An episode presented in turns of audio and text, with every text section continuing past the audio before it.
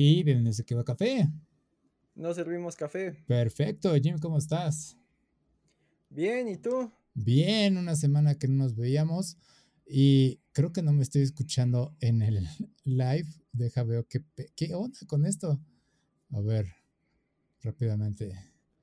Ah, ajá. A ver, ah, ahí está. este Sí, ya, ya, ya estoy. ¿Ya? Sí, no, ya, ya, ya. Perfecto. Sí, es que lo estoy viendo en el, en el OBS que no estaba conectado mi micrófono, no sé por qué, pero ya, ya, ya aparece mi, mi volumen. En Zencaster estamos bien, al parecer, pero va. Este, ¿sí se ve? Sí. Ah, qué pedo. Algo pasó en el Zencaster, se ve raro. Pero bueno. Este, eh, ¿en qué estaba? Sí, una semana que nos veíamos. Semanas que pues realmente estuvo lenta esta semana, la antepasada estuvo un poquito más entretenida para mí. Este, güey, ¿jugaste alguna vez Star Wars Racer?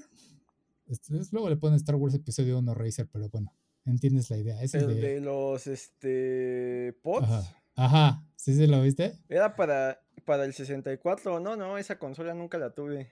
Es que se estuvo para el 64, para el... ¿Cómo se llama? Había uno de Game Boy, ¿no? Creo que también sale para The Game Boy. Creo que sí, sí, sí, uno para Game Boy. Muy distinto, con, con la vista desde arriba.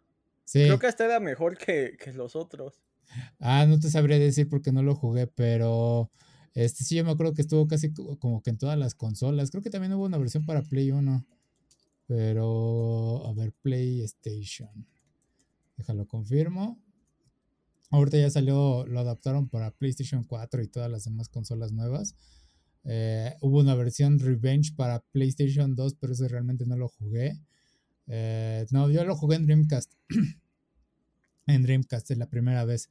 Pero fue un juego que realmente me marcó, estaba muy bueno, sí me divirtió bastante en su momento.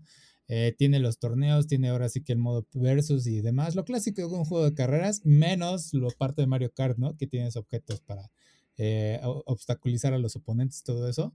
Pero bueno, el chiste es que estaba de oferta para el Switch y fue de compra inmediata de que, güey, sí lo quiero, por nostalgia, más que nada. Y fue de, ok, juguémoslo un ratito. Y ya lo empecé a jugar un ratito y tenía una, un- una cierta venganza en contra de Guado. ¿Se llama Guado el, el que te vende la chatarra? Creo que sí. Es- sí, ese güey. El, El que era el dueño de, de Anakin, Anakin ¿no? Ajá, sí, sí, sí. Eh, el chiste es que el juego tiene muchas cosas interesantes y fue de, lo ves y es de alguien, era muy fan de Star Wars o analizó muy bien lo de la película porque tomó todos los pocos elementos que ves en los 15 minutos de todas esas, escenas y los puso dentro del juego. Eh, Está muy bien hecho en ese sentido. Porque si eliges tu corredor, está Anakin de default, hay otros que no conoces porque ya sabes, multirrazas de Star Wars. Este, puedes ir desbloqueando conforme vas ganando carreras en torneo. Eh, la parte más interesante, vaya, es cuando tú puedes mejorar tu pod racer. Eh, Anakin, su pod racer tiene eh, unas stats de default. Hay otros que tienen otras mejoras, ya sabes, ¿no? Entonces ahí tienes que ir eligiendo cuál conviene conforme a tus mejoras. Eh, está la parte del deshuesadero. En el deshuesadero es donde se hace la mayor parte de- del juego porque eh, encuentras partes que son como de parte del final de las últimas carreras o que ni siquiera las ven al final Guado según yo. Este, nada más que están dañadas. Tienes que usar a los droides para repararlo. Y esto es bien importante porque esto me costó trabajo entenderlo. Los droides solo reparan las partes cuando acabas una carrera nueva que no haya recorrido. O sea, si ya pasas, vuelves a pasar la primera pista una y otra vez, no van a reparar nada. Es- es una, eso yo creo que es una cierta desventaja, pero entiendo por qué lo hicieron para que no abusaran del juego. Ok, este, el chiste es que haces como que esta venta-reventa de partes porque consigues las mejores partes a, a precio muy bajo, este, las arreglas y las puedes revender a un precio más alto para cambiarlas por otras dañadas, pero pues el chiste es que pues vayas mejorando y haciendo dinero, porque eso sí no te dan mucho dinero. El juego tiene una cantidad limitada de lo que puedes ganar. Entonces tien- tienes que saber muy bien manejar todo eso. Eh, bueno, ya pasando a esas partes, eh, lo que está interesante es que tienes ahí como que tu indicador del daño que tienen tus pods, bueno, las estas que te van jalando, los aceleradores, los jets. Eh, se pueden ir reparando porque tienes un botón como el que usan y ya ves que empieza a, a una palanquita que está sube y baja, que repárate, repárate, repárate. Es algo similar a esa sensación. Eh, tiene su boost, tiene su parte en que cuando sales de una rampa eh, puedes levantar el pod racer justo como lo hace Anakin cuando sale disparado en una de las rampas que están ahí en, su planeta. Este, ¿qué más? Está Sebulba, obviamente. Eh, es, interesantemente, uno de los personajes que se queda rezagados junto con Anakin, Quad, no me acuerdo, Quad, Cuadri algo, este, um, y que le explota justamente su pod racer, es el último que desbloqueas y es uno de los más rápidos que hay. Entonces está cagado que también lo hayan integrado ahí. Eh, el juego creo que es lo más parecido a F0. Es demasiado rápido. O sea, la verdad, me sorprendió la velocidad que te está manejando en ese juego. Eh, sí es de no puedes pestañear. Las carreras, lo más largo que te pueden durar si vas bien son dos minutos y medio cada, cada vuelta. Eh, hay pistas que son muy cortas, que el total puede ser un minuto y medio. Este, pero en general la sensación de velocidad es grandiosa. Este, sí es de, sientes adrenalina de, ah, quiero correr más rápido. Eh, ridículo, el juego muy bien hecho. Obviamente no, ahorita en la actualidad las gráficas no se ven muy bien. Eh, las texturas de los escenarios tampoco lucen muy bien. Pero la diversión está ahí. Eh, sí corre muy, ¿cómo puede decir? Suave. Ahora sí que parece como de 60 FPS. Creo que lo arreglaron para eso el juego.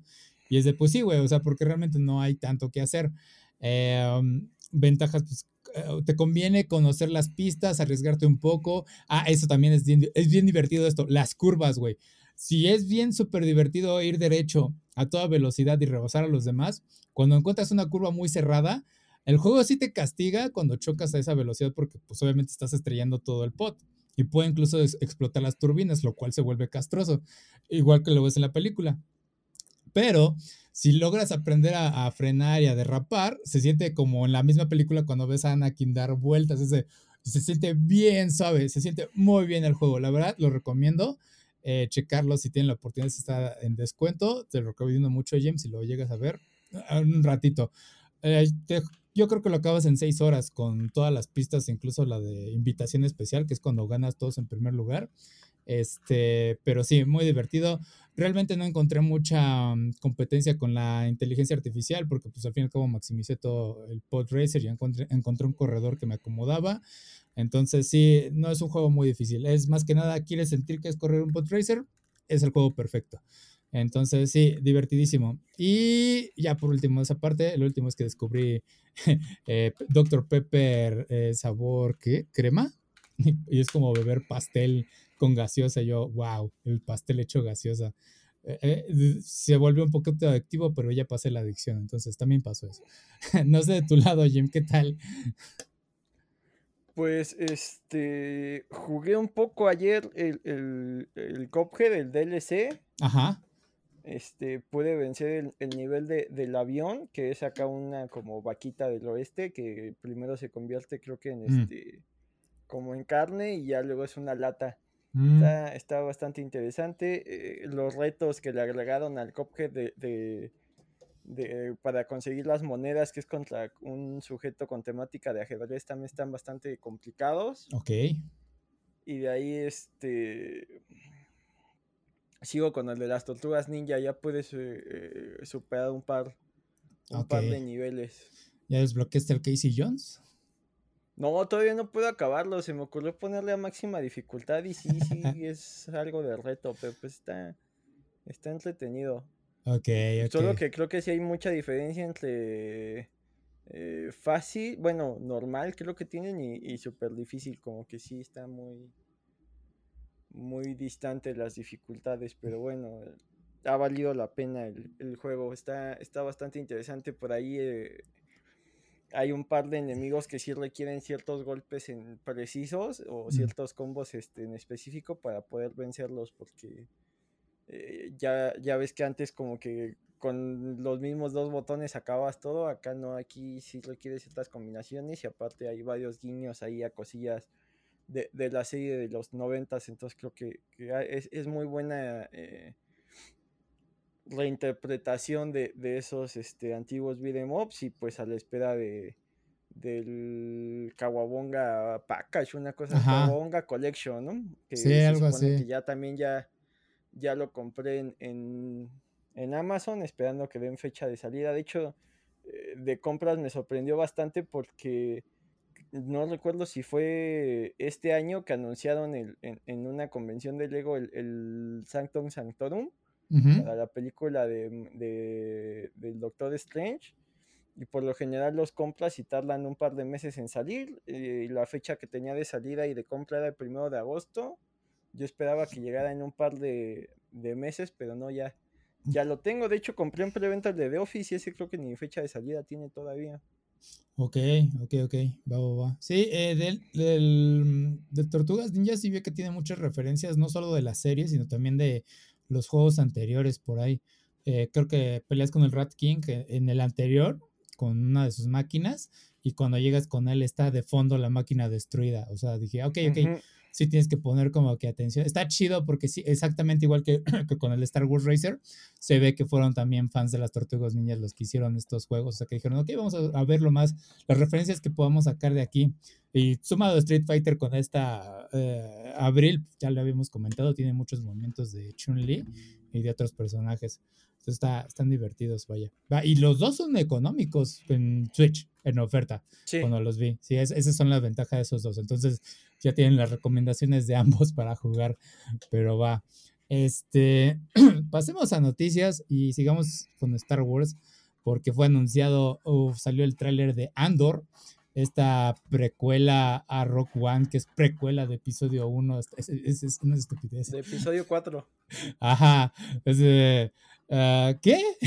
ok, pero bueno, es Diego Luna, felicidades por Diego Luna, eso es de antemano porque está ahí, me alegra por él.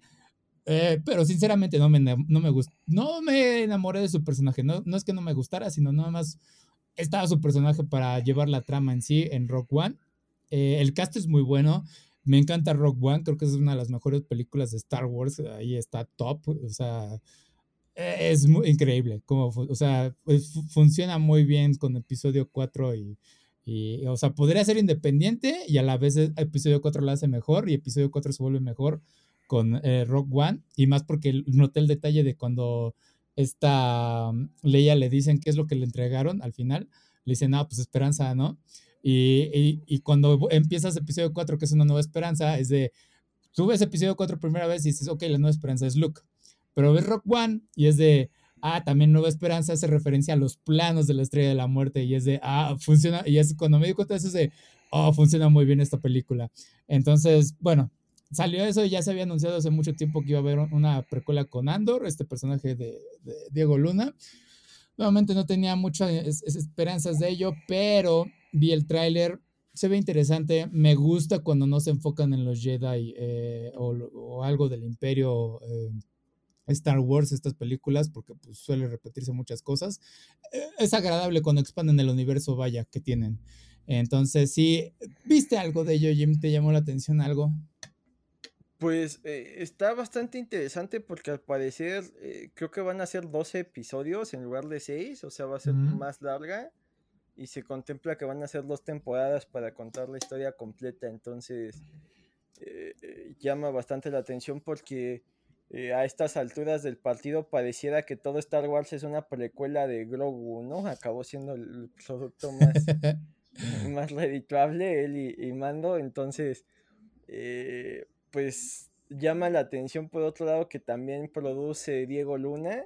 Ah. No sé qué tanto estén involucrados tipos como, como este, como Kevin Feige, no, Kevin Feige es el de Marvel, este, ay, se me fue el nombre de, su equivalente en, Star Wars, el que hizo este, de Mandalorian, de hecho, por un lado John Favreau creo que también está ahí como ya como eh, cabeza de, de Star Wars, y el otro es Dave Feloni. Entonces, eh, no sé qué tanto estén involucrados ellos, no sé qué tanto quieran contar una historia completamente independiente sin hacer referencias de a gratis, sin que todo se, se, centre en los mismos cinco personajes.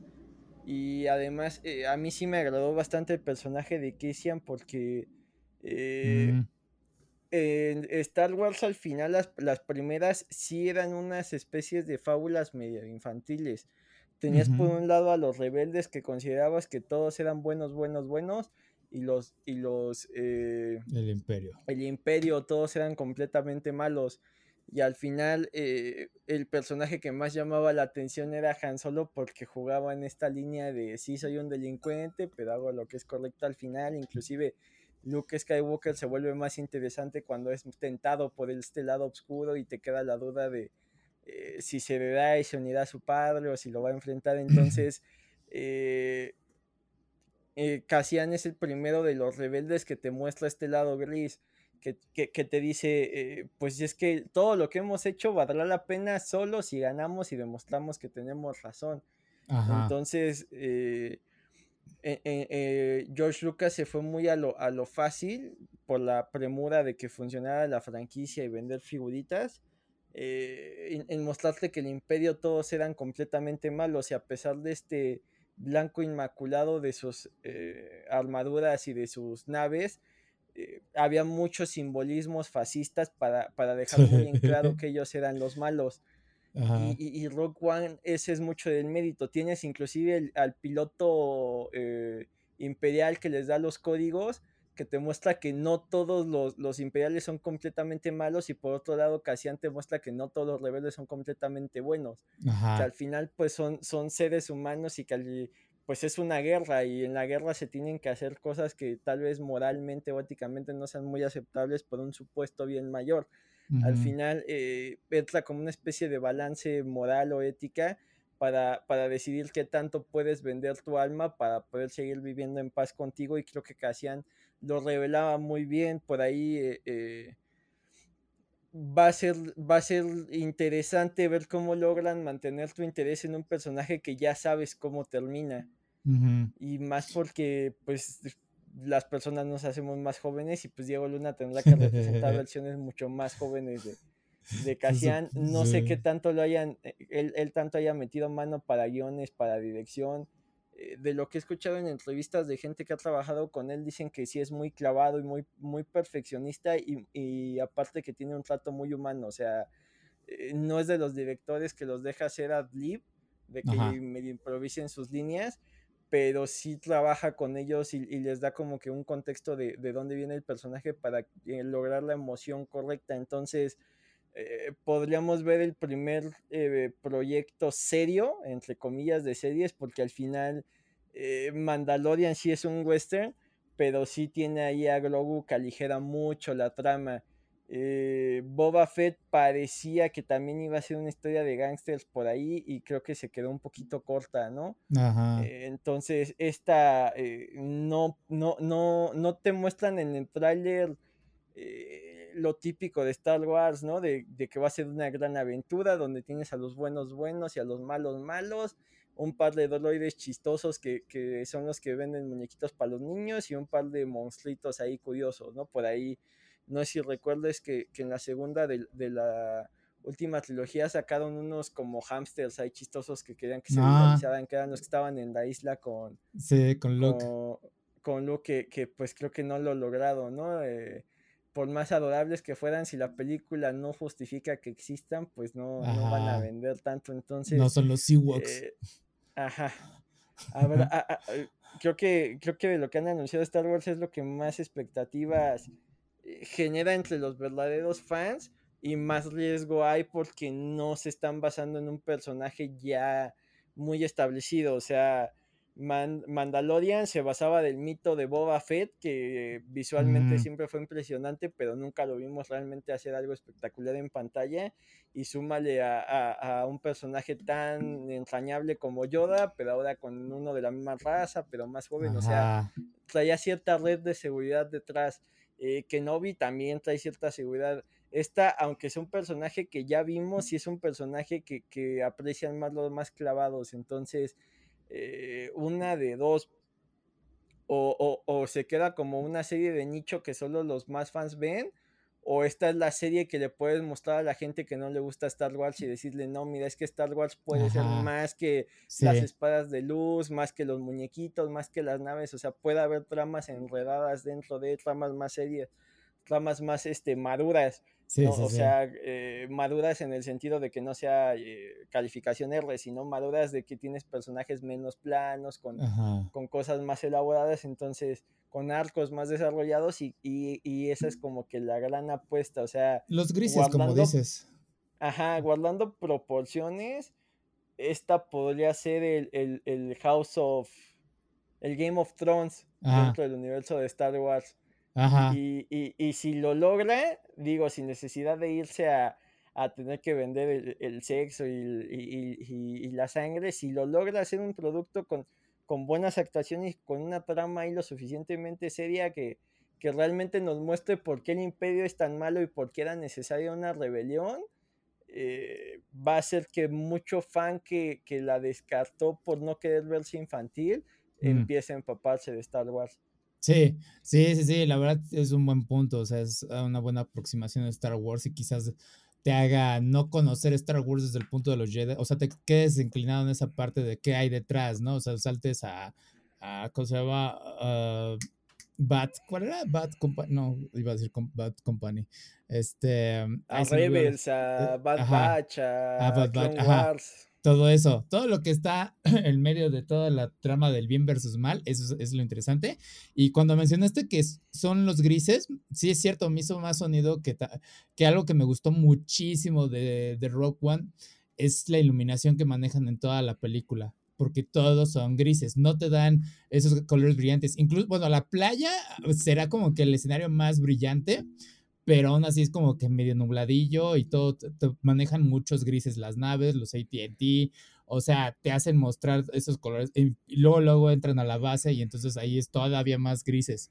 O sea, constantemente. Ajá que hasta en la playa te manejan un cierto sentimiento de los soldados de pues es que yo estoy haciendo guardia y tú eres un terrorista que viene aquí, o sea, por más que ya estás completamente casado con la misión de, de, de, de Andor y, y, ay, se me fue el personaje femenino que también es muy buen personaje, Ajá. este, o sea, por más que ya quieras que ellos triunfen, sí. sí te queda cierta culpa de decir, ay, pero pues es que estos camaradas, o sea, pues nomás estaban trabajando. Ajá. Y ahí, eh, e, e, el, el, papá de, de, la protagonista que también te maneja estos grises de sí, estoy con el imperio, pero no quiero estar con ellos.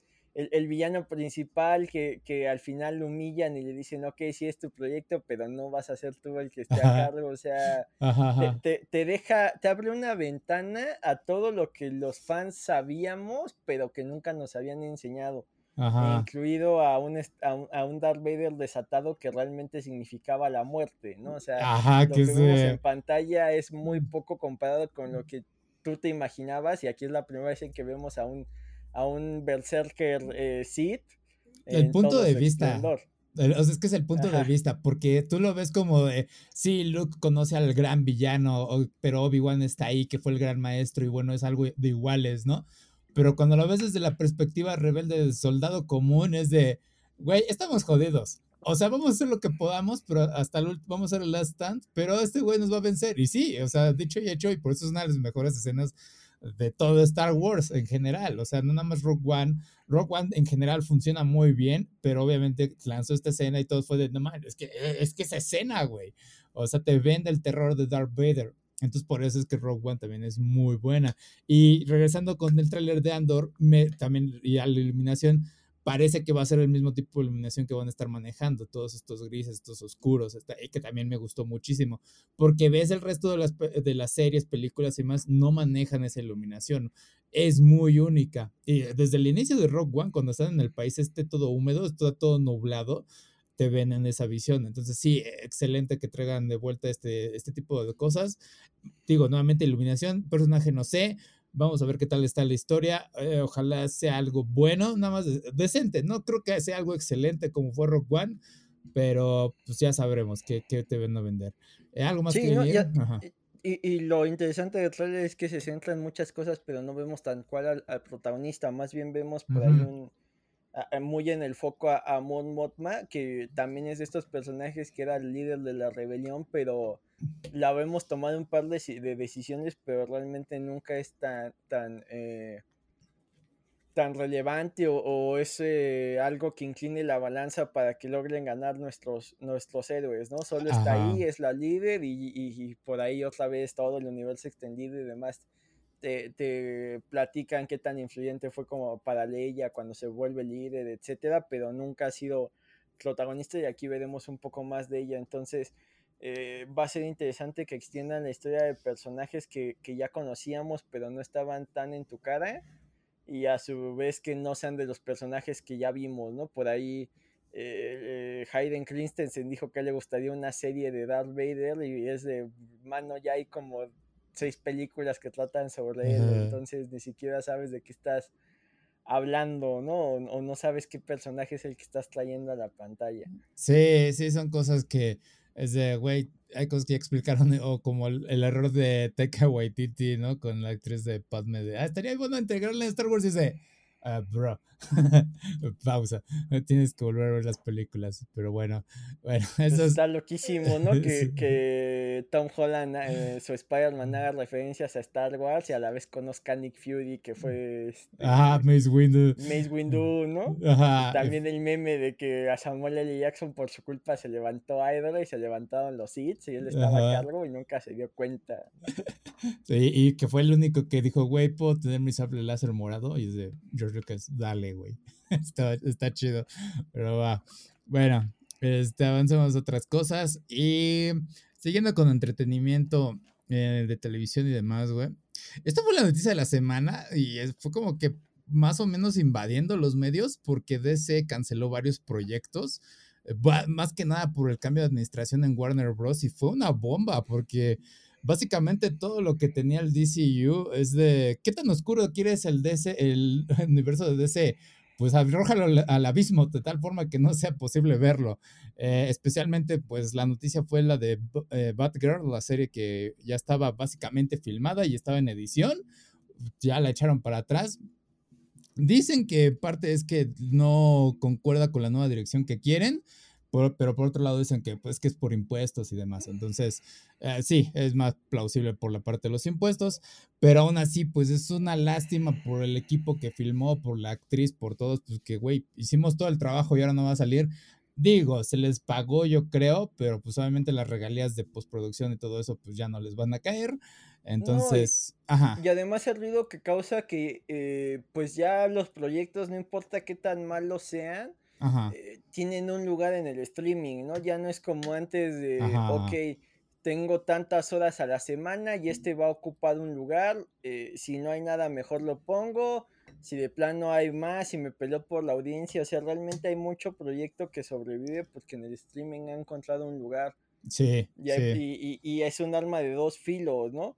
Como hay una cantidad de series y de basura impresionante en muchas plataformas, como hay series eh, que, podrían no haber logrado alcanzar cierto público porque las televisoras no se hubieran arriesgado a transmitirlo en horario estelar y, se encuentra, encuentra un lugar y, y, una audiencia dentro del streaming.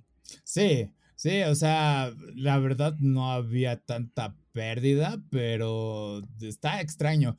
Porque al final también decidieron que van a fusionar lo que es HBO Max con Discovery Plus. Y es como que algunos es de, güey, no duró nada HBO Max, bueno, o sea, ya sabemos que estaba HBO Go y todo eso antes, pero en general el servicio es como de relativamente nuevo y tener este cambio tan drástico también es como de, wow, a alguien no le gustó nada. Y en parte lo puedo entender porque ha habido muchas quejas, sobre todo en las películas de DC. Y yo creo que alguien dijo, güey, ¿sabes qué? O sea, nos está yendo de, le está yendo del asco. Tenemos que rehacer todo esto y cancelar algunas cosas y lo que ya, o sea, Puede que también por eso Batgirl haya sido cancelado, porque que decir, güey, no, no, no. Ya tuvimos la dirección de ciertos directores, ya vimos cómo están siguiendo ciertas cosas eh, y la verdad no está funcionando, entonces tenemos que volver a hacer estas cosas. Y, y muchos de los proyectos eh, principales fueron cancelados. Batwoman, eh, bueno, aquí tengo la lista, ¿no? Wonder Twins, que realmente no, ni idea tenía de ello. Legends of Tomorrow, The Flash, que le iba bien, pero ya fue cancelado también. Este, y en, en, pendientes está Supergirl, Blue Beetle, Green Lantern, The Penguin, la segunda temporada de Peacemaker, Gotham Knights, Superman y Lois, Harley Quinn animado también, y está saliendo la tercera temporada, y es muy buena. Muchas de esas no, están, no están oficializadas, creo que están en la, en la cuerda floja. Ajá, están como pendientes. ajá, oficial creo que fue eh, Supergirl, digo, Batgirl, Leyendas este, of Tomorrow y de Flash, que sería todo el, lo que quedaba vivo de la Rovers. Eh, Superman y Lois creo que estaban pendientes. hay, hay, varias que, que, no sabe qué va a pasar. Por ahí, este creo que le preguntaron a James Gunn si, si la segunda temporada de Peacemaker iba a suceder y él puso algo así como de que hasta ahorita todo seguro que sí, entonces eh, eh, va a ser complicado porque eh, pareciera que es un movimiento de que saben que todo el rumbo que llevamos está mal, borrón y cuenta nueva. Está muy fuerte. Lo cual va, es fuerte, pero si lo analizas lo irónico de la vida, mm. eh, pues coincide mucho con lo que ha sido DC editorialmente. Cada que hay crisis borran todo y vuelven a empezar, ¿no? Sí, lo que pasó eh, con Golden Age, algo así. Ah, pues ah. con Crisis en las Tierras Infinitas, cuando desaparecieron todos los multiversos y se quedaron solo con, la línea principal, respetando ciertas cosas y olvidando otras. Eh, mira, el, problema es, es básicamente todo es culpa de Marvel. Y creo que pareciera que es como que desde sus orígenes, Marvel al ser más pequeña en cuestión de editorial, desde su origen, tenía como ocho números, ocho, ocho líneas que se publicaban, las ocho las controlaba Stan Lee, de esas seis las dibujaba Jack Kirby y dos las dibujaba eh, Steve Ditko, más o menos, que si no mal recuerdo, eh, Kirby dibujaba eh, Avengers, Cuatro Fantásticos y creo que X-Men. Por ahí creo que X-Men no duró mucho tiempo y, y, bueno, los derivados de esas y Ditko, si no mal recuerdo, este Spider-Man y, Strange. Y de ahí se construyó un universo donde todos convivían porque era muy fácil controlarlo. DC siempre al ser el titán y tener mucho eh, dinero, podían tener distintos equipos trabajando en distintos personajes y no había problema y tampoco interactuaban. De hecho, desde el principio eh, Batman vivía cómodamente en Gotham, mientras Superman en Metrópolis, mientras eh, de Flash en Keystone, etcétera, etcétera. Entonces, lo, que hizo Marvel en cine cuando perdió sus derechos fue algo muy similar, intentar construir un universo con las pocas licencias que le quedaron, eh, olvidándose de Cuatro Fantásticos, olvidándose de X-Men, empezaron a construir y a, mal acostumbrar al público de que todos los productos tenían que estar relacionados. DC nunca apuntó a eso y cuando lo intentó ya iba muy tarde. Eh, al final, eh, creo que hay un balance ahí extraño en el que Marvel sus películas mantienen cierto estándar de calidad sin arriesgarle más porque lo ven como lo que es un comercial para llevar a la gente a los parques de diversiones y un comercial para vender muñequitos. Necesitas mantenerlo a cierta edad para que los papás le sigan comprando muñequitos a los niños, pero te dan cierto nivel de acción para que los adultos sigamos ahí cautivos.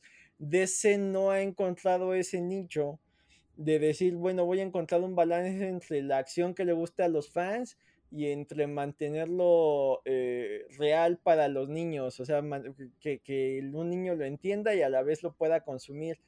Eh, y aparte, eh, no, no deciden bien cuál va a ser el nicho, o sea, tienes películas como el Batman de, Pattinson, que es una buena película, pero no te va a servir para vender muñequitos. Entonces, no hay una dirección clara de decir, ¿sabes qué? Vamos a tener una línea de películas de Batman que van a vivir en su propio universo y que va a satisfacer a los fans más hardcore. Y a la vez vamos a tener una línea de un Batman un poco más relajado que pueda convivir con la Liga de la Justicia. Desde un principio creo que DC fueron los que inventaron el multiverso y ahora Marvel va tan acelerado que parece idea de ellos. Sí y a la vez va a haber fans que te digan, es que yo quiero una más de Toby Maguire con un, Spider-Man más viejo y, que le venda juguetes a los que ya estamos más viejos, que no sea para niños. Eh, entonces, eh, esa carrera, pues Marvel ya la ganó y más cuando en medio de lo que estaban construyendo llegó Disney y, les dio todo el dinero del mundo. Eh, pareciera que la carrera se está desacelerando, pero no para que dé ese alcance, sino en general Marvel tuvo un par de tropiezos, entre comillas, porque creo que sí recaudaron lo necesario que fueron Shang-Chi y Eternals, que parecen no encajar con lo que ya tenías. Eh, tienes que, explotar licencias que no habías usado, pero creo que esas dos fueron eh, fracasos entre comillas porque no generaron expectativa de lo que venía después. Disney en su primera fase con las gemas del infinito y Thanos, todo apuntaba a que al final se iban a tener que enfrentar a él y de hecho forzaron ciertas cosas para que fueran gemas del infinito. Eh, lo del eh, Capitán Primer Vengador, esto de, del Tesseract, acabó siendo una piedra, quién sabe por qué. el ojo de Agamotto del Doctor Strange acabó siendo una piedra. Eh, la Ether de Thor 2, eh, a pesar de ser una muy mala película, acabó siendo relevante porque se volvió una piedra entre los guardianes que parecían no tener relación. Toda su, aventura fue para conseguir una, gema. Entonces, eh, fueron construyendo algo que al final desencadenó. Tienes dos, dos, series nuevas que parecen no encajar con nada. De los nuevos productos que creo que sí generaron una situación positiva fue Moon Knight. Mm pero en DC el problema que yo siempre he visto es que se centran en tres personajes. Todo tiene que ser Superman, todo tiene que ser Batman, todo tiene que ser Wonder Woman. Lo poco que se han arriesgado a traer al mainstream a personajes un poco olvidados ha salido bien. Aquaman salió bien.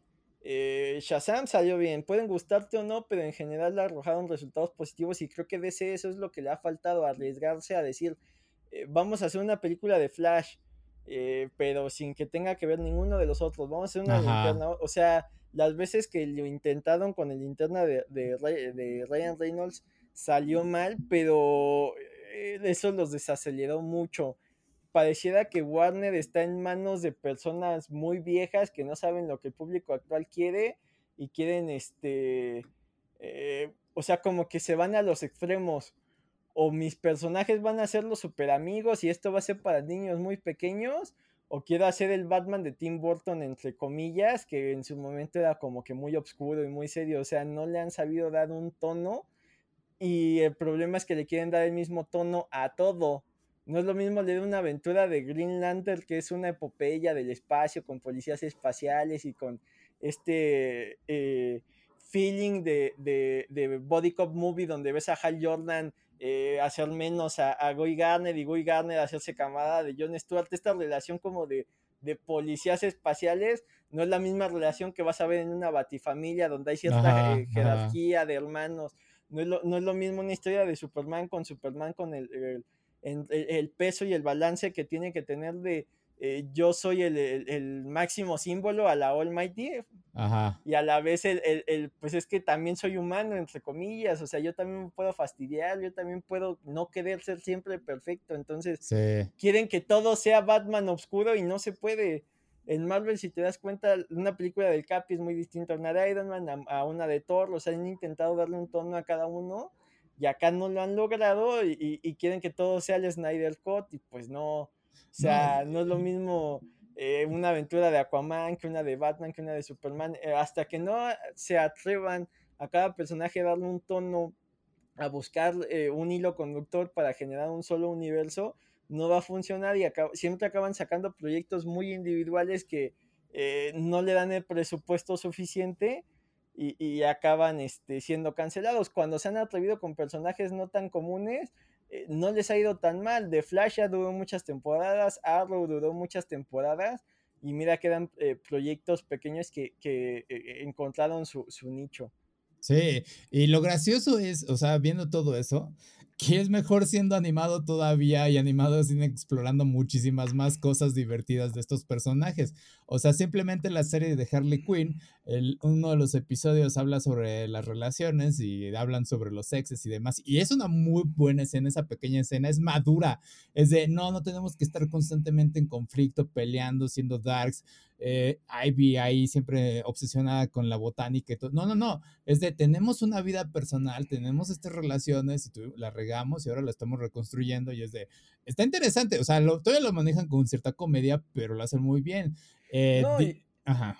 Y aparte están aprovechando conceptos relativamente nuevos. En el de la última semana llevo un guiño a la corte de los búhos que acaba de salir casi en cómic. O sea, en, en Marvel están explotando el Spider-Verso, que es un concepto que llevan, si son 10 años es mucho, y en DC quieren volverte a traer las crisis, las historias que ya viste, otra vez historia en la este, muerte en la familia, otra vez este Killing eh, The World Finest de Batman contra Superman, otra vez las historias, o sea, eh, eh, tienen ahí años y años de material para explotar, para adaptar cosas de los cómics al mundo actual y, quieren volverte a traer los clásicos. Pareciera que los directivos de DC que tenía Warner estaban muy clavados en esto, ya funcionó, de eh, sigue haciendo lo mismo y, como bien dices, e, en animación se han aventado a hacer cosas relativamente más serias como muchas de las películas animadas, cosas con tonos medios como Young Justice, locuras como Harley Quinn, locuras como Teen Titans, eh, la, nueva que es una parodia, que la gente no le guste, funciona bastante bien, se burla mucho de los, de los mitos de, de DC, entonces lo tienen todo, incluido eh, convenios para vender figuritas y para, para llevarte a los parques de Six Flags, pero eh, no sé, no sé qué les ha faltado para darle al clavo de que la gente los voltee a ver eh, Tienen multiversos. La, generación de, nuestros padres creo que era mucho de Batman, mucho de Superman, por las series, por eh, las caricaturas, por las películas, pero eh, creo que la generación de los niños actuales, sus máximos referentes van a ser Iron Man, van a ser este, el Capitán América por lo que ha conseguido Marvel. O sea, sí ha perdido mucho terreno, no solo en lo económico, sino en la, en la cultura popular.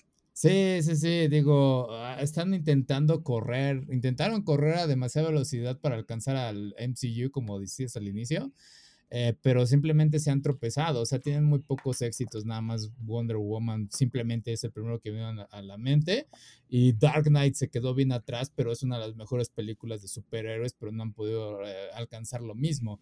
Como dices, lo más cercano es de Batman, pero nuevamente es Batman. Entonces, este, sí, sí, no, no toman los riesgos. Productos individuales de Batman se defienden, pero ya lo demás. Sí, no, no, e, está lo más que han logrado críticas mixtas, eh, discusiones inevitables en internet y este y recaudaciones moderadas y, en Marvel eh, la que no recaudó un montón, la crítica la alabó y la que no alabó la crítica este vendió muchos muñequitos, o sea, han sabido mantener a flote todas. Sí. Ya sea que el balance sea lo económico, la crítica, todas mantienen un balance relativamente eh, positivo, ¿no? Por ahí hay algunas cuantas que pues no lo han logrado, pero son las menos. Y en DC es al revés, ¿no? O sea, eh, tienes unas que los fans más acérrimos defienden, ¿no? Batman contra Superman, inclusive la Liga de Justicia de Zack Snyder, pero el público en general no se ha decidido a voltear a verlas, ¿no? A lo mejor no son tan buenas como los fans dicen, pero ni siquiera ha generado esa expectativa para generar la discusión en el público en general. Obviamente, si te vas a un grupo de cómics, a un grupo de, animación, etcétera, pues sí, no todo el mundo lo ha visto, pero si te sales de ese mundito, eh, ya no son referencia como si te sales a, cualquier otra cosa y ves que, ya se volvió referencia el Capi, ya se volvió referencia a Iron Man. O sea, ese mainstream también sirve para medir mucho eh, los proyectos actualmente y más con la inmediatez que te da internet, ¿no? O sea, un meme te sirve para medir qué tan viral se hizo una película, qué tanta gente la está viendo. Sí, sí, sí, sí. Pero bueno, eh, ya para terminar esa parte es este, yo la verdad entiendo perfectamente toda esa reestructuración. La verdad les deseo lo mejor a todos los que están involucrados trabajando en cámaras y todo lo que sea, scripts y todo eh, ahí en esas series y películas. Eh, y también que no toque tanto la parte de animación porque lo han hecho muy bien. O sea, yo creo que no necesitan tocar esa parte eh, porque también hay productos que quedaron pendientes fueron los Looney Tunes y este, la, la nueva serie de Batman animada que era como de las, de las noventas. Este, entonces sí, en esa parte de animación, pues que no la toquen. Y pues lo mejor para Warner y todos sus empleados nuevamente. Ojalá le funcione esta nueva reestructuración, que veamos buenos productos, mejores productos. Te digo, hay cosas que sí me han gustado, cosas que pues digo, me, eh, pero sí, ahora sí que, pues, que no les haga daño a, a, las personas que están en medio, porque ese es el problema siempre para mí, es de, güey, cuando hacen esos cambios siempre va a haber muchos despidos y eso no está chido, la verdad, para la gente. Y, y es de que realmente al camarógrafo no lo necesitas despedir, güey porque pues él sabe manejar la cámara. o sea, al final del día no creo que ese sea tu problema. Entonces sí, son cosas como que esas que sí llegan a, afectarme más en ese sentido, más que, ay, van a cambiar todo el diseño. Eh, no, no, no, es las personas. Pero bueno, este, ahora sí, eh, pasando a otras cosas y siguiendo con otras. Eh, bueno, esta es otra, siguiendo con un poco de, noticias tristes. Eh, en Indonesia bloquea Steam y Nintendo y eso es algo muy interesante porque por una nueva ley que tienen allá, muchas compañías de Internet tienen que registrarse para que tengan más control el gobierno de Indonesia sobre el contenido que se está distribuyendo. Eh, principalmente, no que estoy muy familiarizado con la cultura de ellos, pero pues creo que es más religión y eso. Este, entonces, si es de, eh, si no apelan a ello, pues los terminan cancelando, los terminan bloqueando y entre ellos pues está Steam y Nintendo y todas las compañías de videojuegos. Epic, Epic ajá. Este, y es de... League of Legends ya había hecho el registro pertinente. Ajá. Ajá, y, eso es interesante porque pues League of Legends pues básicamente pues es la pequeña, es nada más el juego y ahí sí puedes controlar los personajes, pero cuando hablamos de Nintendo, Epic y Steam es de cómo vas a controlar toda la biblioteca de videojuegos que están ahí disponibles. Eh, básicamente lo que quieren es que ellos firmen eh, y cuando ellos les digan algo, este juego no me gusta, quítalo tu biblioteca de mi, de mi país, es lo que van a tener que hacer. Eh, eh, sí tienen que ver las mecánicas como arreglarse ahí estas compañías porque pues tampoco pueden ceder tan fácil. Entonces por eso es que se están retrasando con ello. Eh, de las también eh, o sea no nada más son los videojuegos sino todo lo que está involucrado o sea cine series incluso PayPal se vio afectado pero el cual tuvieron que volver a instalar un tiempo antes de que arreglaran porque le dieron chance a la gente de sacar su dinero. Les digo ok fue sensato de su parte, pero aún así está un poco de miedo, porque al fin y al cabo, pues está algo, o sea, lo hemos dicho, ¿no? Podemos decir que los juegos digitales es el futuro y que cuando se cierran los servidores, pues ya te jodiste, ya no puedes sacar el juego, ¿no? Pero ¿qué pasa cuando el mismo país bloquea ese servicio, ¿no? Sus juegos ya se jodieron. Y lo interesante es que Indonesia es un país de 270 millones de personas, por lo que acabo de ver hace ratito. Este, digo, es bastante gente. No estamos diciendo que todos sean gamers o que todos consuman entretenimiento, pero pensando aún así que el 10% fuera gamer, o sea, son 27 millones de personas las que perdieron juegos. están perdiendo muchos juegos ahí. Y 27 millones de personas de dinero que están perdiendo Nintendo y demás. Pero lo más interesante de todo ello es que también son de los mayores países que consumen Facebook, Twitter, Instagram, TikTok y todo eso. Entonces, si es algo muy interesante lo que está sucediendo, porque estás afectando la economía de todas las compañías y a la vez puedo verle eh, la parte positiva, porque si algo que llego, llego a decir es que las compañías llegan a obtener mucho poder y pueden tener control sobre la gente, y solo los gobiernos pueden ponerle un, alto. En este caso es lo que está haciendo Indonesia, no sé si para bien o para mal, pero sí es como que, ok, eh, un gobierno puso el pie y dijo, Aquí no van a pasar ciertas cosas que yo no quiero que comuniquen, aunque también entra la parte de que pues están afectando la parte de comunicación y este, ahora sí que eh, el cosa, hablar libremente y todo eso. Pero bueno, ¿viste algo de ello, Jim? Sí, es que, ay, tal cual dices, es un tema bien complejo, ¿no? Las compañías necesitan ser reguladas. Sí. Pero también, este, históricamente cuando un gobierno hace eso no suele ser para proteger al consumidor, suele ser para protegerse a ellos mismos, ¿no? Y mantener cierto eh, control de masa, ¿no? Eh, si es un, un, país en el cual el gobierno sistemáticamente ha caído en ciertos abusos, pues no quiero juegos de video donde se vean cómo se forman rebeliones para derrocar gobiernos de ese estilo, ¿no? Entonces, eh, entiendo que, que las compañías van a perder cierto dinero, pero también está padre que digan, ah, bueno, si tú no quieres, no voy a empezar a quitar mi contenido para hacer lo que tú quieras. Y al final, pues ambas se regulan una a la otra, ¿no? Eh, se ha criticado mucho a Disney, por ejemplo, que últimamente ha censurado ciertas cosas para poder eh, salir en China y tener ese mercado. Y al final eh, China está logrando cierto control de masas utilizando eh, pues a una compañía netamente de Estados Unidos, ¿no? El primer ejemplo que me viene a la mente es el cambio que le hicieron a, a, The Ancient One en, mm. Doctor Strange, que lo movieron del Tíbet a, a, Kathmandú para evitar esa polémica. Entonces al final China logra su agenda de que no se hable del Tíbet y liberen al Tíbet y Disney eh, pues consigue ese mercado. Entonces, es, bastante peligroso que ya gobiernos como el chino puedan controlar las artes. Eso, es lo, complicado. Lo de menos es Marvel, pero pues una obra literaria, un, una película documental, o sea, otro tipo de expresiones que lleven este, este, estas eh, problemáticas al mundo, eh, pues al final la opinión pública sí influye bastante, ¿no?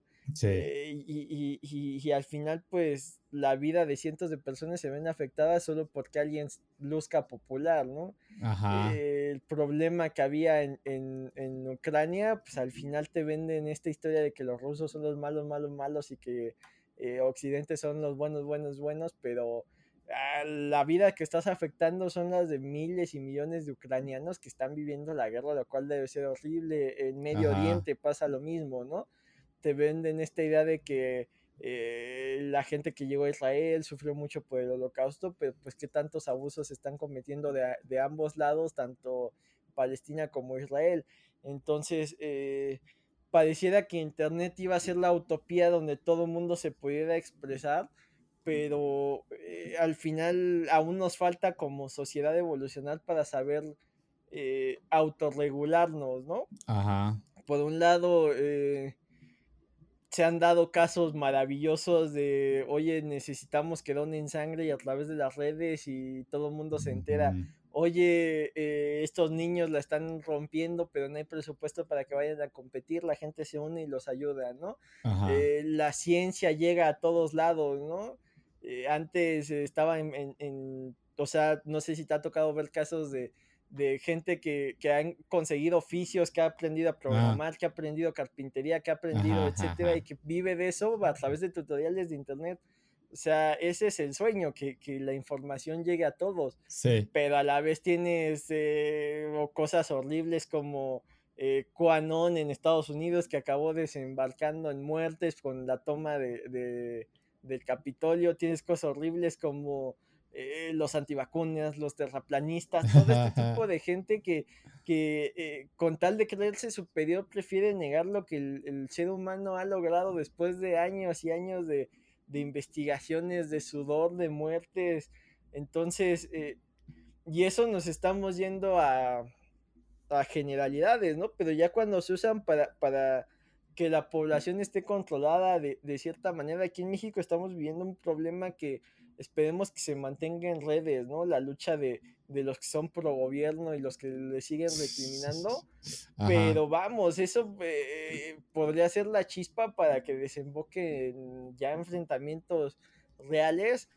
Y eso, eso es lo, lo terrible, porque debe de existir libremente la gente que, eh, diga, sabes que yo sí estoy de acuerdo con lo que está haciendo tal gobernante, pero también debe de haber libertad que digan, sabes que yo no estoy de acuerdo por esto y esto. Y lo que nos, el paso que nos falta dar es que eso derive en un debate. Yo estoy de acuerdo por esto y yo estoy de acuerdo por esto otro. ¿Sabes qué? Está bien que lo haga así, pero debería de mover estos puntos para que los dos lleguemos a, estar de acuerdo. No que ya es como, ah, tú eres un resentido, eh, tú eres un chayotero, o sea, todavía no damos ese paso, pero la censura no nos obligaría a ese paso. Entonces, eh, lo que hace Indonesia es, es, preocupante, se pierde mucho dinero para estos servicios, pero no sé qué tanto las compañías eh, estén dispuestas a sacrificarlo. Por ejemplo, Japón creo que, bueno, más que Japón, Nintendo sí es muy dado a... Yo con lo que consiga vendiendo en, en estas cuatro islas soy feliz, si vendo fuera de, es extra, eh, yo me regulo con lo que a mí me gusta, háganle como quieran, ¿no? Ajá. Y, ya pasó, ¿no? Eh, Nintendo of America en tiempos del Super Nintendo hacía unos cambios ahí bien macabros y a Nintendo Japón le valía gorro, ¿no? Yo vendo, tú tengo un departamento que haga la chamba que haya que hacer para cambiarlo para que se venda ya, pero tampoco es como que me quite el sueño. Sabes que estos juegos no los saco fuera de aquí, no me importa. Ya en este mundo tan globalizado, pues es raro que no tengas disponible algo de, de otro país por ese tipo de medidas, pero mm. sí empieza a ser interesante ya como los videojuegos forman parte de, de lo que es censurable y, y que es este tan importante, ¿no? En su momento eh, se censuraba únicamente lo que era para niños y para adultos. y se acabó, ¿no? Se consideraba que era entretenimiento netamente para niños, entonces que se mantenga infantil.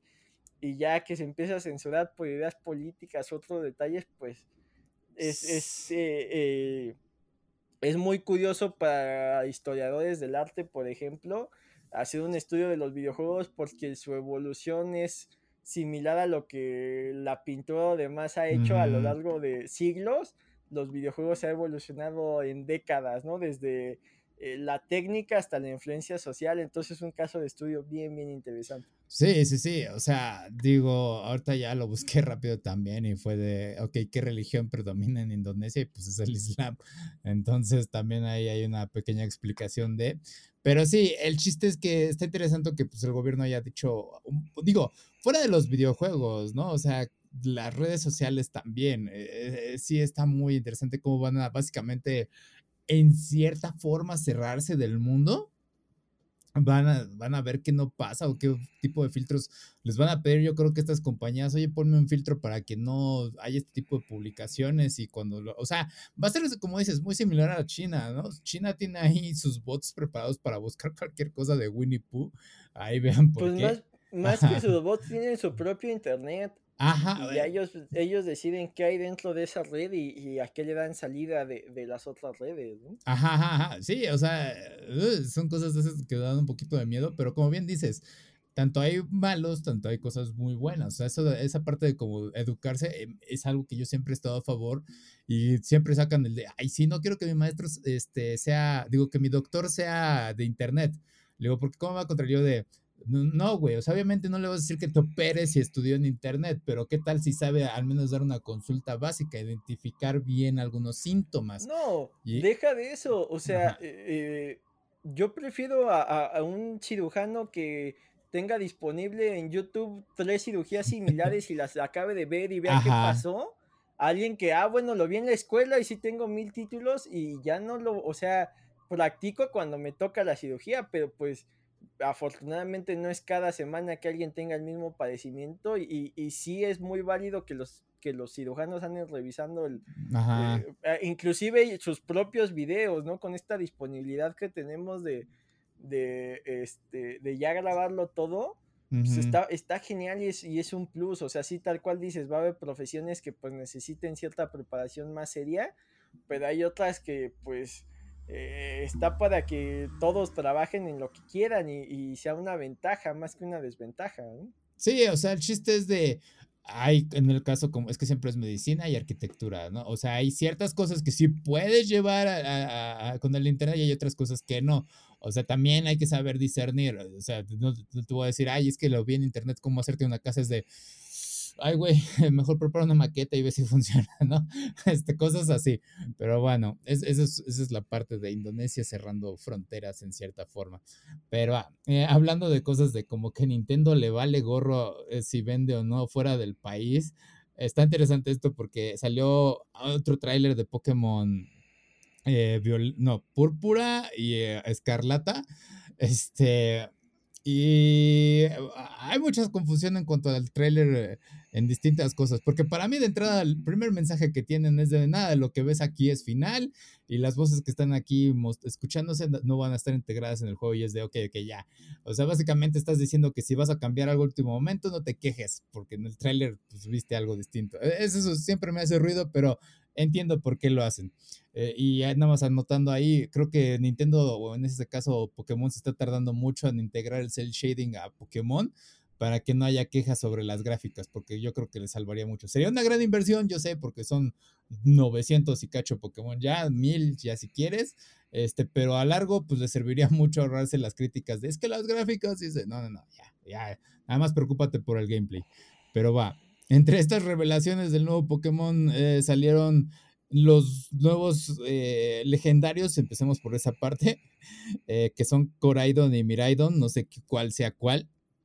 Ya habían salido, ya habían sido muestra de que pues van a estar en la portada y todo eso, pero lo más interesante es que se vuelven ahora los vehículos oficiales para recorrer todo el mundo Pokémon y eso implica muchas cosas, porque a lo largo de todos los juegos de Pokémon eh, encuentras obstáculos que están sujetos a tu progreso dentro del juego, eh, que necesitas aprender ciertas técnicas, etcétera, etcétera. Este, y pues necesitas usar distintos Pokémon para avanzar. Eh, han ido evolucionando de que, hoy tus Pokémon aprenden técnicas, ahora rentas Pokémon, ahora encuentras a Pokémon especializados en que se hacen este tipo de cosas, como sucedió en, en, Arceus, en Legends of Arceus, y ahora ya están diciendo, no, ahora lo va a hacer un solo Pokémon que son los legendarios. Y lo interesante es que son los legendarios, los que normalmente encuentras por el final del juego, ya te lo, al parecer te los van a estar dando al inicio, para estar atravesando toda la región, y es de, ah, uh, eh, ¿cómo va a funcionar esto? ¿Vas a poder usarlos en combate? Eh, ¿De qué vamos? ¿no? Obviamente no creo que te den todas las habilidades al inicio de volar y todo eso, sino que las van a ir desbloqueando. Eh, pero sí es interesante ese cambio. Y lo segundo es que, a pesar de que uno de los güeyes tiene literalmente llantas en el pecho, decide correr con sus piernas y es de, entonces, ¿para qué tiene esas, esas llantas? Y la otra es que tiene una forma fálica uno de ellos en una forma, pero bueno, el chiste es que puede volar y ah, está divertida esa parte. Y la otra, eh, la otra confusión fue los nuevos entrenadores que revelaron, que son Grusha y Penny. Eh, estos básicamente son eh, sexualmente ambiguos en su sexualidad, o sea, realmente no defines bien a primera vista quién es el niño, quién es la niña. Y sí, yo también vi la imagen y fue de, ah, pues ah, ya entendí, vas a cambiar el género de estos dos. Y, dije, este es el niño, esta es la niña. Eh, y a pesar de que estaba el símbolo, es de, ay, güey, los logré confundir de todas formas bien estúpidamente. Este, fue algo bien ridículo. Y el punto es que incluso los eh, artistas de Regla 34 se confundieron y dijeron, güey, la regué, hice esto y terminó siendo no esto. Y es de, ah. Pero a lo que voy a enfocar rápidamente ahí es el diseño de estos dos personajes me agrada porque hacen esto que es muy japonés. el diseño entre mujeres y hombres en muchos de los animes se define, eh, la, la diferencia más grande llegan a ser los ojos y específicamente las, las este, pestañas. Y si ves las, eh, las pestañas del personaje masculino, eh, creo que es Grusha, tiene las pestañas de un personaje femenino de Pokémon, sumado a que su cabello largo y que oculta la mayoría de su rostro. Y lo que me gusta de la otra es que su tiene falda y la falda es muy transparente, que es eh, difícilmente de ver, entonces ayuda a que veas esta parte de que puede ser hombre también. Digo, a mí me, da, me vale gorro este diseño de personajes, es de, ok, muy bien, nuevos entrenadores Pokémon, interesante. Obviamente la comunidad LGBT está de, sí, este, personajes bisexuales y, ok, a algunos les alegró dije, pues está chido, güey, inclusión, muy bien. Lo que no me gusta es cuando las notas las hacen principalmente de, ah, hay eh, personajes nuevos bisexuales y es de, eh, ya sabes, luego vienen algunas avalanchas, especialmente en nuestro país, pero pues al final del día es Nintendo de, me vale gorro, quieres el juego, no lo quieres, me vale, no voy a hacer algún cambio, este, eh, pero sí es interesante que Pokémon haya tenido esta inclinación de decir, voy a sacar estos personajes, y nada más. No voy a decir nada más fuera de ello. Ahí existen. Los va a presentar como niño y niña y ahí está en la página oficial. Es, ahí te dice, e, él es un entrenador de gimnasio tal y ella es una entrenadora que también es tímida. Y dice, ok, perfecto. Eso es todo lo que necesitábamos. ¿Viste algo de, ello, Jim? Pues está raro, ¿no? ¿Cuánto tiene que salió el Arceus y ya están anunciando el, ¿El año pasado? Creo. O este, ¿no? O finales del pasado, o sea, ya cada año sale un nuevo juego de Pokémon. Sí, yo también lo sentí muy rápido el anuncio de esto. Déjame Legends Arceus lanzamiento. Y por otro lado, pues, eh, no me sorprende, digo, ya sonando yo como un anciano, pero pues la estética que está de moda es la, la del K-pop y, realmente mm. pues muchos de, los de la indumentaria que usan y, del estilo pues eh, pareciera muy femenina para, para cierta generación. Ajá. Pero vamos, pues todo es cíclico, ¿no? En los ochentas estaba el glam, el metal que también se veía un poco femenino. Ajá. Y pues no tiene nada de malo, ¿no? Al final, eh, no sé por qué hubo esa brecha de que sí eh, hubo, una división así como que todo tiene que verse muy masculino, muy femenino, cuando muchas de las cosas ni siquiera deberían de tener género, ¿no? Como la ropa, ¿no? ponte lo que te sientas cómodo, que te ves bien y se, acabó, ¿no? Pero eh, le damos atributos a muchas cosas y, y pues Pokémon se trata de adaptar a los tiempos actuales, ¿no? Si esa es la, la estética y más en, en, eh, en, en, estos países que realmente no se preocupan tanto, ¿no? O sea, eh, Japón creo que tiene la tradición de los okamas, por ejemplo, ese tipo de cosas que realmente no les causa tanto ruido, pero pues en Occidente sí nos volvemos locos, ¿no? Porque queremos medir todo con la misma vara que vivimos acá, cuando pues realmente es un producto que viene de allá y acéptalo como es, ¿no? Allá tú decides si lo compras o no, pero eh, queremos que todo se esté tropicalizado, ¿no? Si te das cuenta, eh, que hay mucha crítica y mucho video de, turista estadounidense quejándose en todo el mundo que porque no le entienden su idioma y pues ves un poco de lo mismo, ¿no? es que todo tiene que adaptarse a como yo quiero, a estas este cuatro metros de rango que hay a mi alrededor y es hasta donde yo alcanzo a ver y todo tiene que ser así. Pues no, el mundo es mucho más vasto y te tienes que adaptar a lo que hay. Vi, vi, vi, un, un, corto rápido, rápidamente una historia de alguien que dice, güey, es que la frontera entre Canadá y Estados Unidos realmente no hay un muro como nosotros o no es tan visible, tal cual. Dice eh, a una pizzería en Canadá, en Canadá que llega un cliente de Estados Unidos y le dice, no, pues quiero esto. Y al momento de pagar, le dice, bueno, nosotros no aceptamos dólares estadounidenses. Y le dice, ¿cómo que no aceptas dólares estadounidenses? O sea, ¿qué, qué aceptas? Pues son dólares canadienses. Pero ¿cómo carajos no vas a aceptar mi dinero? Y es de, güey, el mundo, en el mundo hay más tipos de dólares, ¿sabes? Sí, e, eso es lo que decías, pero bueno, perdón, sigue. Sí, o sea, tal cual te digo que eh, viven en una sociedad tan cerrada se tiene que hacer lo que yo digo a lo que yo vivo, que les causa mucho miedo todo lo que sea distinto a ellos y pues eh, nos llevan entre las patas, inclusive con restricciones que ya existen, ¿no? Si viste que había cartas de sociedades de padres diciendo que esta era la caída de Disney, mm. porque Disney sacó el perfil para adultos y es como de, o sea, te está pidiendo el usuario y la contraseña, si tú dejas que tu hijo haga lo que quiera y lo activa, es tu responsabilidad. Y el NIP ahora. Yo tengo perfil, yo tengo el perfil de en medio, perfil para niños y perfil para adultos. Jamás te estoy diciendo, o sea, eh, sigo manteniendo la, promesa que te dije que la plataforma se iba a mantener eh, para niños, pero pues también pon tantito de tu parte, ¿no? Sí, sí, no, y está cagado porque hubo mucha revuelta con Lightyear y ahora viene Pokémon con esto. Y te digo, en parte no me gusta que las noticias sean eso de que, ah, vienen estos dos eh, personajes, bla, bla, bla. Y es de, ah, bueno, ¿no? Como sucedió con Lightyear. Pero ahorita con Pokémon es de, güey, ¿qué vas a hacer?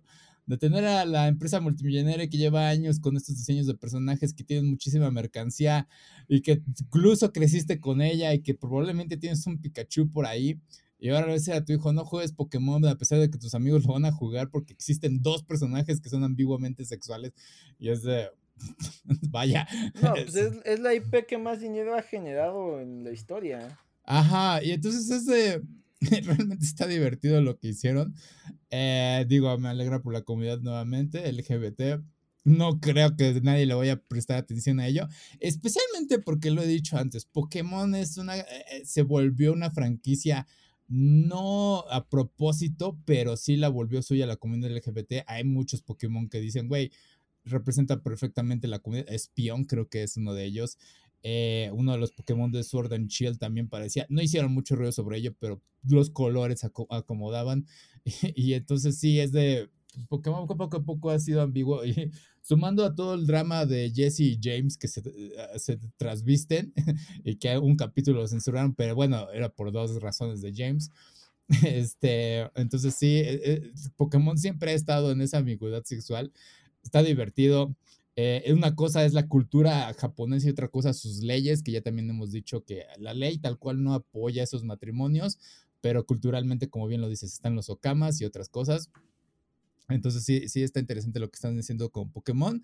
Y como dices, están saliendo demasiado rápido estos juegos porque acabo de ver la fecha de lanzamiento de Arceus y fue el 28 de enero de este año, güey. O sea, en este año dos juegos de Pokémon. Eh, está interesante lo que están haciendo. Digo, Arceus en cierta forma era original.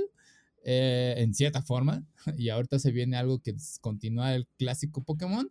Entonces, digo, vamos a ver. Está ahí nuevamente Whooper con su actualización de ajolote de color negro. está divertido también. Eh, pero sí, esta ambigüedad que están manejando, estos nuevos cambios, digo, no muchos están como, están confundidos más que nada con el cambio de los Pokémon eh, legendarios siendo vehículos ahora.